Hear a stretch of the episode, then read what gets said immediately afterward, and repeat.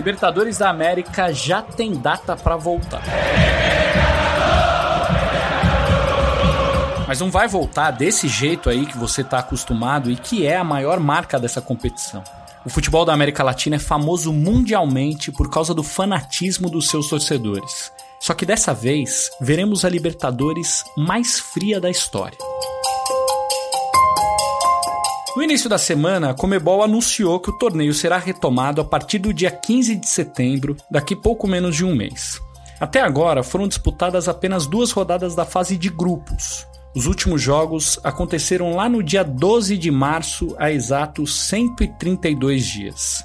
A final está prevista para janeiro de 2021 em jogo único no estádio do Maracanã, no Rio de Janeiro. É claro que o campeonato seguirá muitos protocolos sanitários, o público não estará nos estádios e os jogadores serão testados muitas e muitas vezes. Mas diversas questões seguem sem respostas. Aqui no Brasil, muitos campeonatos estaduais estão voltando e os times já retomaram suas atividades. Mas na Argentina, por exemplo, nenhuma equipe está treinando ainda e o governo nem está muito disposto a discutir a volta do futebol. E como fica a questão das viagens? No momento, alguns voos internacionais não estão acontecendo e algumas fronteiras continuam fechadas. Residentes no Brasil, inclusive, estão proibidos de entrar em muitos países. Para falar sobre a tão amada e desejada Libertadores da América, eu confesso para vocês, sou fã da Libertadores. A gente vai receber os jornalistas Rafael Sibila, nosso correspondente em Buenos Aires, o colombiano Juan Pablo Arevalo e o Leonardo Lepre, nosso companheiro aqui da TV Globo de São Paulo, que apresenta o La Pelota, podcast sobre futebol sul-americano do Globesport.com. Quarta-feira, dia 22 de julho. Eu sou Guilherme Pereira e este é o Jogo em Casa.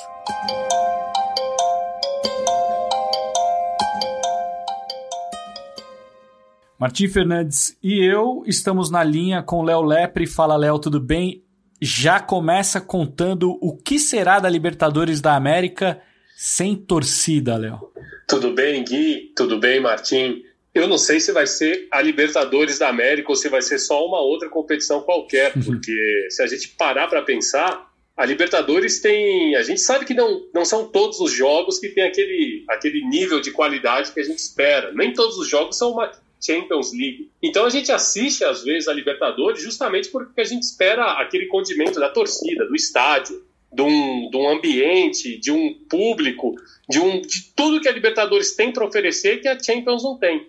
Então, sem dúvida, que essa Libertadores vai ser uma das mais é, frias, uma das mais geladas da história aqui. E isso vai acabar influenciando o jogo, né? O jogo de futebol, né? A gente pensa, quando fala da Libertadores e de torcida, a gente pensa muito, né, na energia, nos estádios lotados, mas tem a questão do jogo, né? Tem a questão do jogo, porque é claro que tem muito time que pode equilibrar ali na balança, é, pode compensar o fato de não ser tão forte, talvez com um time que é tão poderoso, que tem tantos nomes, que tem tantos reforços, mas, por exemplo, que compensa com um estádio que se torna um caldeirão. Talvez não foi o caso do São Paulo na estreia com o Binacional, que também ali tem um efeito da altitude, mas só todo aquele incômodo de você ir, ter uma torcida que lhe é, lhe é, é completamente avessa, que está é, criando um clima hostil, isso com certeza é o condimento que a Libertadores tem, é essa, esse algo a mais que a Libertadores tem, que de certa forma consegue manter um equilíbrio de forças que a gente vai perder. Léo, você consegue identificar assim quem mais vai perder, qual clube mais perde com isso e quem pode eventualmente ganhar com isso?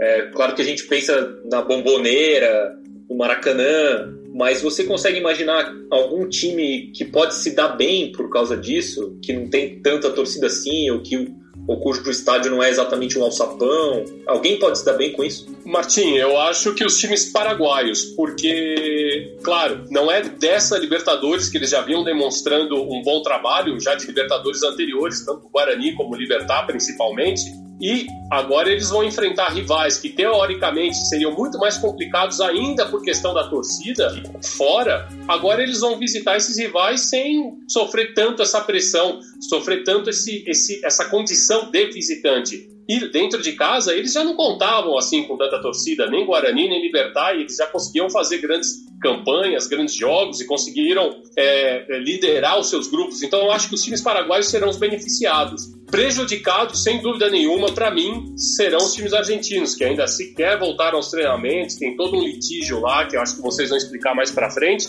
mas com certeza, nesse colocando sempre argentinos e brasileiros como favoritos para um título de Libertadores, os argentinos estão muito prejudicados.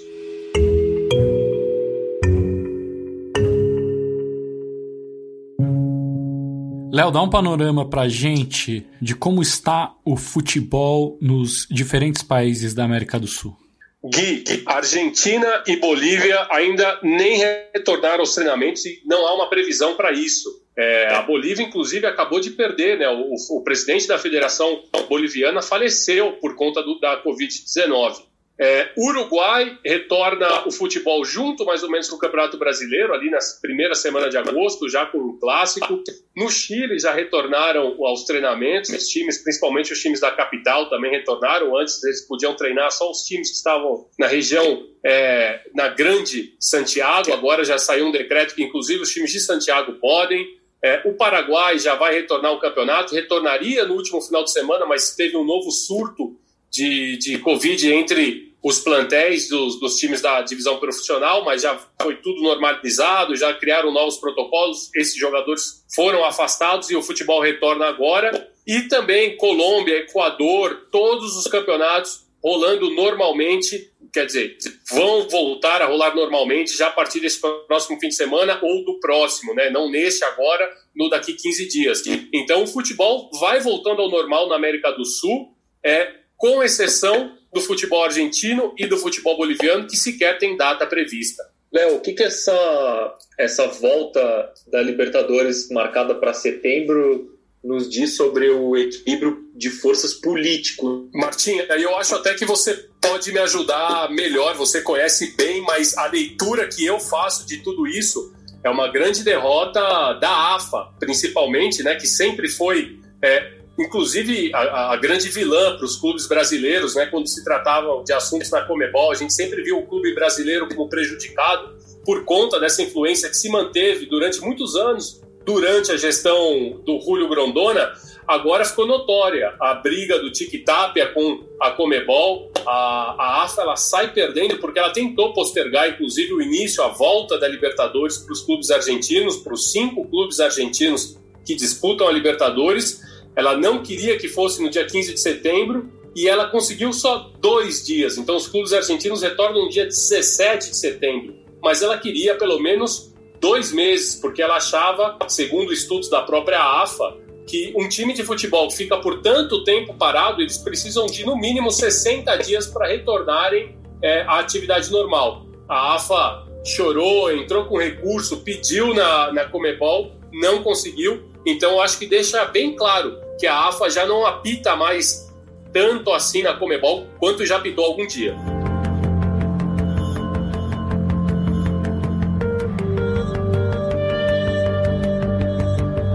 O Léo terminou a participação dele falando muito sobre a AFA, sobre a Argentina. Vamos para lá então conversar com o repórter Rafael Sibila, que está em Buenos Aires, para saber a situação de momento do futebol da Argentina, que talvez seja o mais delicado dentro desse cenário da América do Sul, né, Sibila?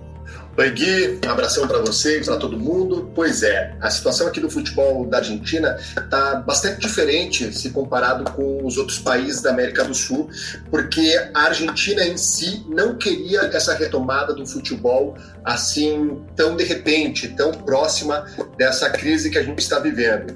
É, a, a AFA foi a única federação que na reunião da Comembol, que se, se definiu a volta do Libertadores, foi a única federação que votou contra a data da semana do dia 15 de setembro. Foram sete votos a favor, duas federações não votaram e a Argentina que votou contra. A AFA gostaria que a Libertadores fosse retomada em outubro, como será retomada a Sul-Americana e também é o mês do início da das eliminatórias.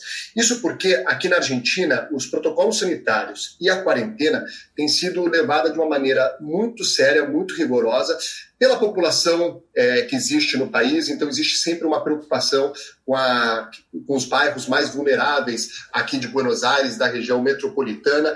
Por isso que o governo tem sido tão relutante com a volta do futebol. Na segunda-feira à noite, o Alberto Fernandes, presidente da Argentina, deu uma declaração dizendo que ele era contra a volta do futebol, dizendo que não é ainda o momento.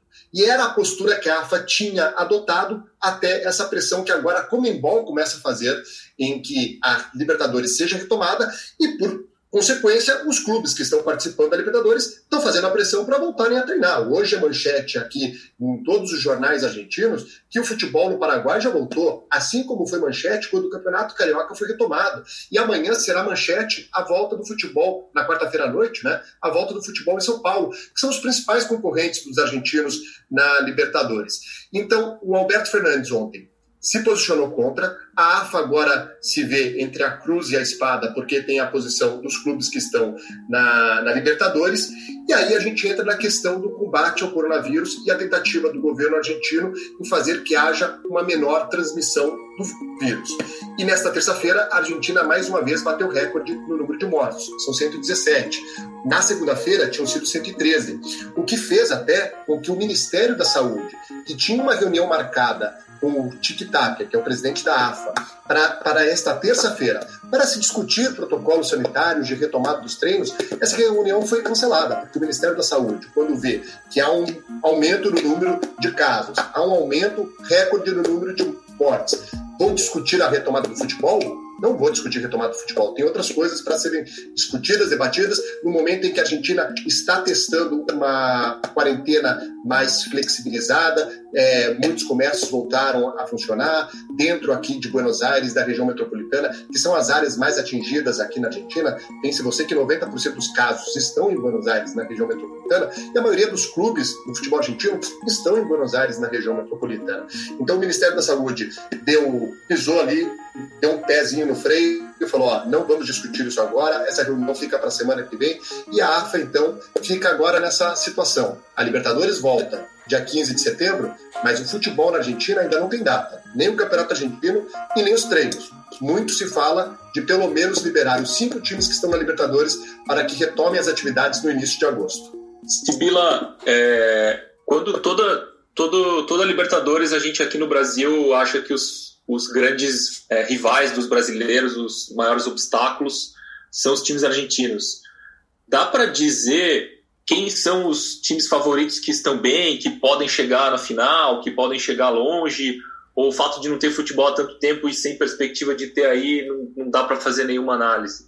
A gente tem uma situação é, que vai ser muito diferente entender como que o Boca irá exercer a sua força sem a sua torcida.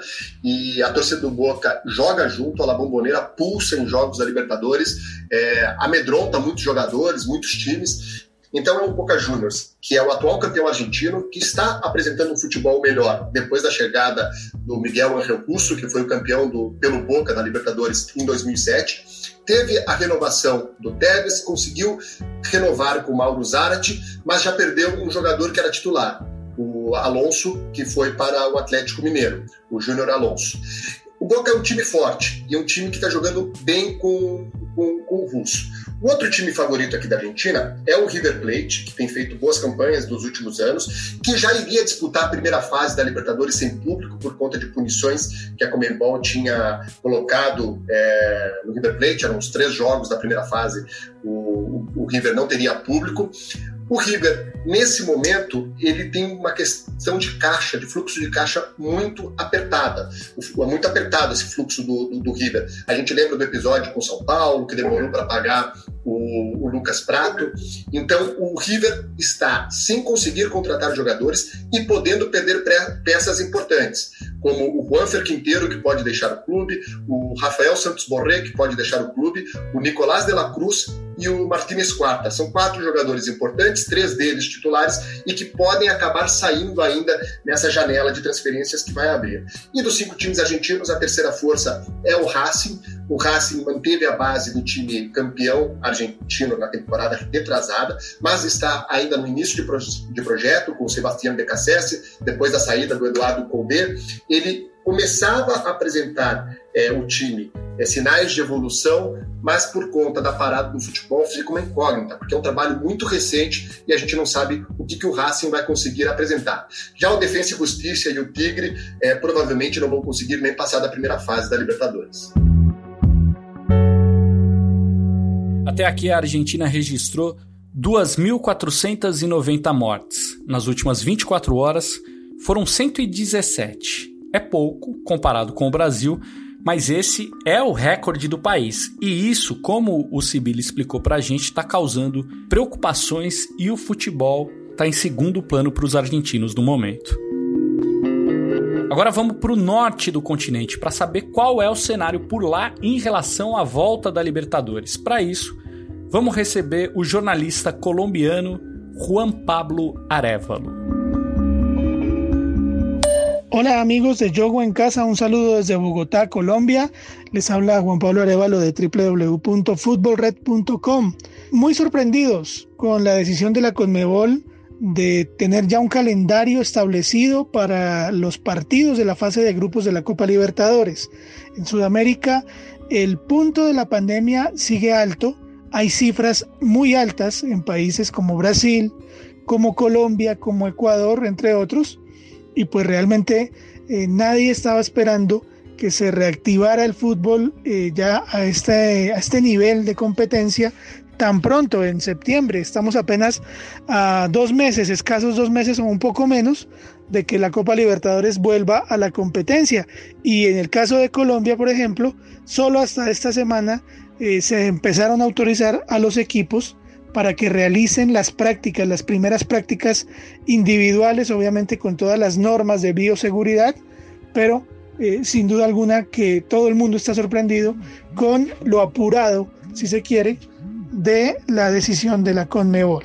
Así pues que esperamos que esto no afecte lo que viene haciendo cada país eh, desde el punto de vista de salud y que pues se pueda jugar fútbol.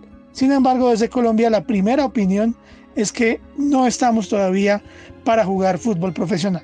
Así pues, que si vuelve la Copa Libertadores, realmente las chances de, los clubes colombianos son mínimas. Tal vez Junior, por dinero, y por alguna categoría de sus jugadores pueda hacer algo más en esta competencia que para nosotros creemos que como de estos últimos años es para equipos de Brasil y equipos de Argentina, solamente Boca y River de Argentina y pues obviamente que en Brasil está Palmeiras, está Flamengo y está Gremio de Porto Alegre.